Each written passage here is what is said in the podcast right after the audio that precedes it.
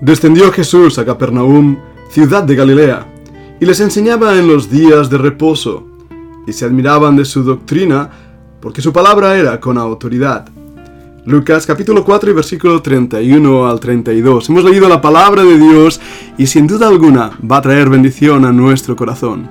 Un día más, bienvenido a un nuevo podcast del grupo de estudio. Hoy estamos apegados a ti, esta aula internacional donde ya más de 40 naciones están representadas. Los tutores de este aula, la doctora Cami Tomasini y el pastor Pedro Piñol, deseamos que Dios bendiga abundantemente vuestros corazones al escuchar su palabra y la profundidad de estos estudios.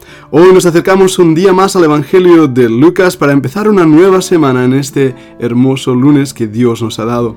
Y nos acercamos a este lugar, a Capernaum, ciudad de Galilea, un hermoso lugar ahí en Israel, donde el Señor Jesús enseñaba en el Shabbat, en el día de reposo. Siguiendo la costumbre de los judíos, se acercaba a la sinagoga y abría el rollo de las escrituras. Ahí él hablaba directamente al corazón de las personas y como vamos a ver, eso inquietaba a más de uno. Pero, ¿qué era la sinagoga? Bueno, vamos a empezar por ahí. ¿Qué es esto de la sinagogus en griego, el lugar de la reunión? La palabra en hebreo es una palabra interesante, Beit Neset. Se traduce como casa de la asamblea. Es el nombre del lugar de culto por excelencia del judaísmo. Eh, podemos decir que hay un equivalente con la iglesia, ¿verdad? Cuando nos referimos al lugar donde se reúnen los creyentes, los cristianos llamamos iglesia. Los judíos se reúnen en la sinagoga. Ahora, algo importante e interesante es que la misma palabra en griego, sinagoge, se usa en la Biblia, en el Nuevo Testamento, y se traduce como iglesia. Esta palabra en hebreo también sale en el Antiguo Testamento, pero ahí se traduce como congregación o asamblea.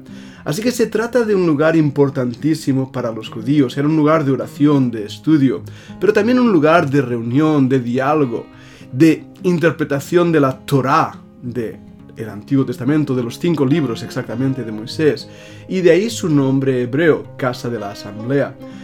Es interesante cuando pensamos en ello porque en el inicio la sinagoga se convirtió en un lugar de aprendizaje. Era allí donde el idioma hebreo fue preservado a través del tiempo de la dispersión babilónica. Muchos creen que empieza justamente ahí, la sinagoga empieza en Babilonia para enseñar a los niños judíos la lengua hebraica y también la Torá.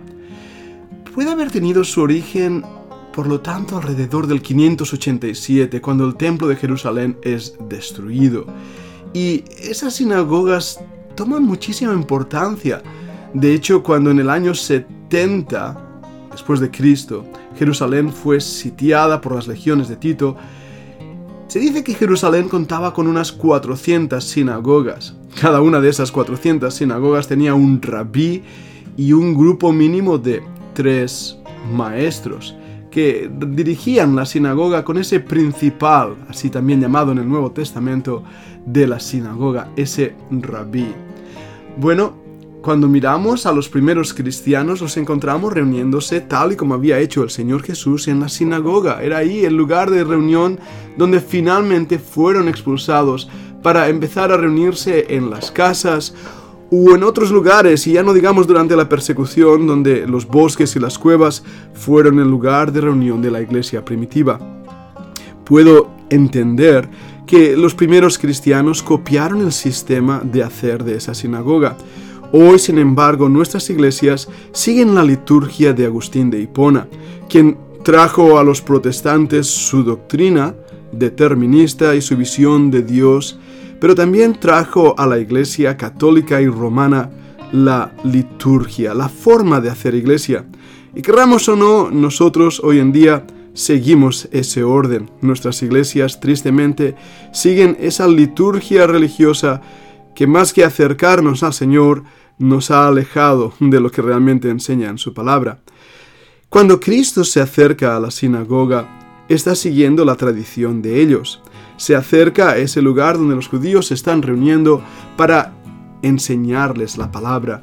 Y vamos a ver algunas cosas que nos llaman muchísimo la atención y comparándolo con otros pasajes, descubrimos que esto es algo que el Señor hacía en su ministerio continuamente.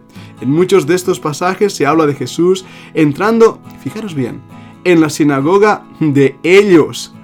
No era su iglesia, no era su lugar de reunión. El templo había sido el lugar escogido por Dios para presentarse a Israel. En Mateo capítulo 12 y versículo 9 nos dice que partiendo de allí vino a la sinagoga de ellos. Mateo 13:54, Marcos 1:23 y también en Marcos 5:22. Dice, y vino uno de los príncipes de la sinagoga llamado Jairo, y luego que le vio, se postró a sus pies. Podemos leer sus rangos y posiciones dentro de la organización religiosa. ¿Os dais cuenta? Aquí la traducción de la 60 dice príncipe, otras versiones dicen principal. Eran esos maestros, esos rabíes. Lo que en un principio era un grupo para estudiar las escrituras, ahora se había convertido en una verdadera institución, con mucho control dentro de la sociedad y de las personas. Esa institución les daba la seguridad, la posición, el caché espiritual y también social, quedando por encima de los que no estaban a su altura. Eran los maestros de la ley, eran los escribas. El espíritu del hombre ya no era buscar a Dios y transmitir su amor, misericordia, grandeza.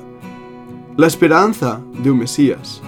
No, todo esto había quedado atrás para ahora embarcarse en luchas viscerales sobre las interpretaciones de la ley según los maestros que seguían, los más liberales o los más conservadores. Gilel, las enseñanzas talmúdicas o rabínicas, etcétera, etcétera. La ley se había convertido en el centro de adoración y sus jerarquías y posición en lo que ellos llamarían su nivel de espiritualidad. Ahora, no ha cambiado mucho esto, ¿verdad que no? En el siglo XXI no estamos lejos de estas posturas, ideas y acciones. El templo, local de la iglesia, se convierte en lo que da posición, seguridad y estatus. Los quehaceres y rangos también dan seguridad. Los que sirven a veces ni siquiera tienen una vida de comunión con Dios. Están secos. Lo único que tienen es un lenguaje muy muy religioso cuántas frases hechas no sabemos de memoria.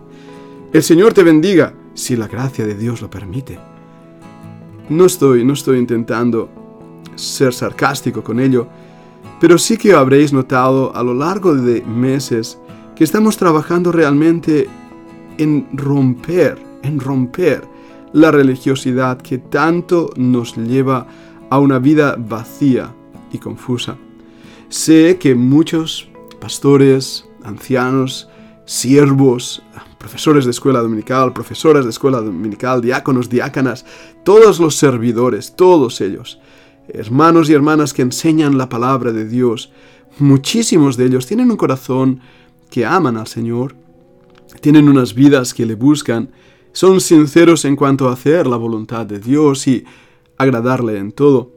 Pero también, conociendo mi propio corazón, sé el peligro que corro en apoyarme en lo que sé, en lo que conozco, en mi experiencia de años del pastorado, en mi experiencia de años como misionero en los países que he visitado, viajado, las conferencias que he realizado, todas esas cosas que llegan a darte cierta seguridad de qué eres, quién eres y lo que has hecho. Pero el mismo apóstol Pablo, recordando lo que él había hecho, llega a esa conclusión tan drástica y verdadera. Siervos inútiles somos. Todo lo tenía Pablo por escoria. La palabra en griego es desecho humano. Aquello que no sirve para nada. Y nosotros también, al ser servidores, debemos llegar a esa conclusión. Que nuestra experiencia religiosa, nuestra sinagoga, no puede tomar el lugar de nuestra comunión con Cristo. Jesús descendió a Capernaum, descendió buscando a los hombres y les enseñaba. El texto en griego tiene una forma muy interesante y está muy relacionada con Marcos capítulo 1 y versículo 21 al 28. De hecho, la palabra ahí descendió es una palabra utilizada en un presente histórico. En esa bella ciudad de Capernaum ahora se había convertido en el centro neurológico en el lugar de ministerio del Señor Jesucristo. Habiendo sido rechazado en Nazaret, Jesús desciende, literalmente, porque Nazaret se encuentra en un lugar alto, en una montaña alta. Y de ahí el Señor Jesús empieza su ministerio en Galilea. Vamos a hablar más de ello en algunos de estos paralelos en Marcos 1, 21 al 28. Pero para hacerlo, te invito a que sigas escuchando este podcast en su segunda parte.